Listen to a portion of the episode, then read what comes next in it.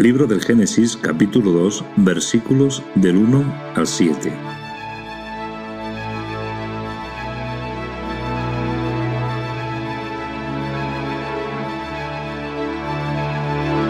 Así quedaron concluidos el cielo y la tierra y todo lo que hay en ellos. Para el séptimo día Dios había concluido su obra y descansó el día séptimo de todo lo que había hecho.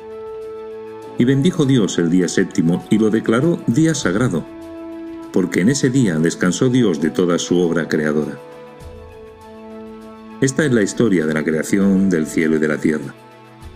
Cuando Dios el Señor hizo la tierra y el cielo, no había aún arbustos en la tierra, ni la hierba había brotado, porque Dios, el Señor, todavía no había hecho llover sobre la tierra, ni existía nadie que cultivase el suelo. Sin embargo, de la propia tierra brotaba un manantial que regaba toda la superficie del suelo. Entonces Dios, el Señor, modeló al hombre de arcilla del suelo, sopló en su nariz aliento de vida y el hombre se convirtió en un ser viviente.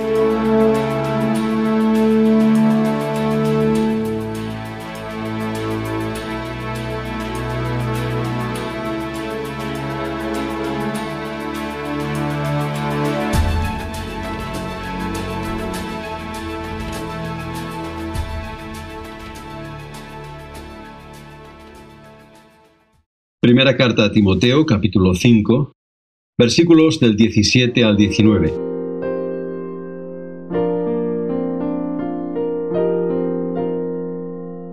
Los presbíteros que desempeñan con acierto el cargo de dirigentes merecen una especial consideración, sobre todo los que se afanan en la proclamación de la palabra y en la enseñanza. Ya lo dice la Escritura, no pongas bozal al buey que trilla y también, el que trabaja tiene derecho a su salario. No aceptes acusación contra un presbítero a no ser que venga avalada por dos o tres testigos.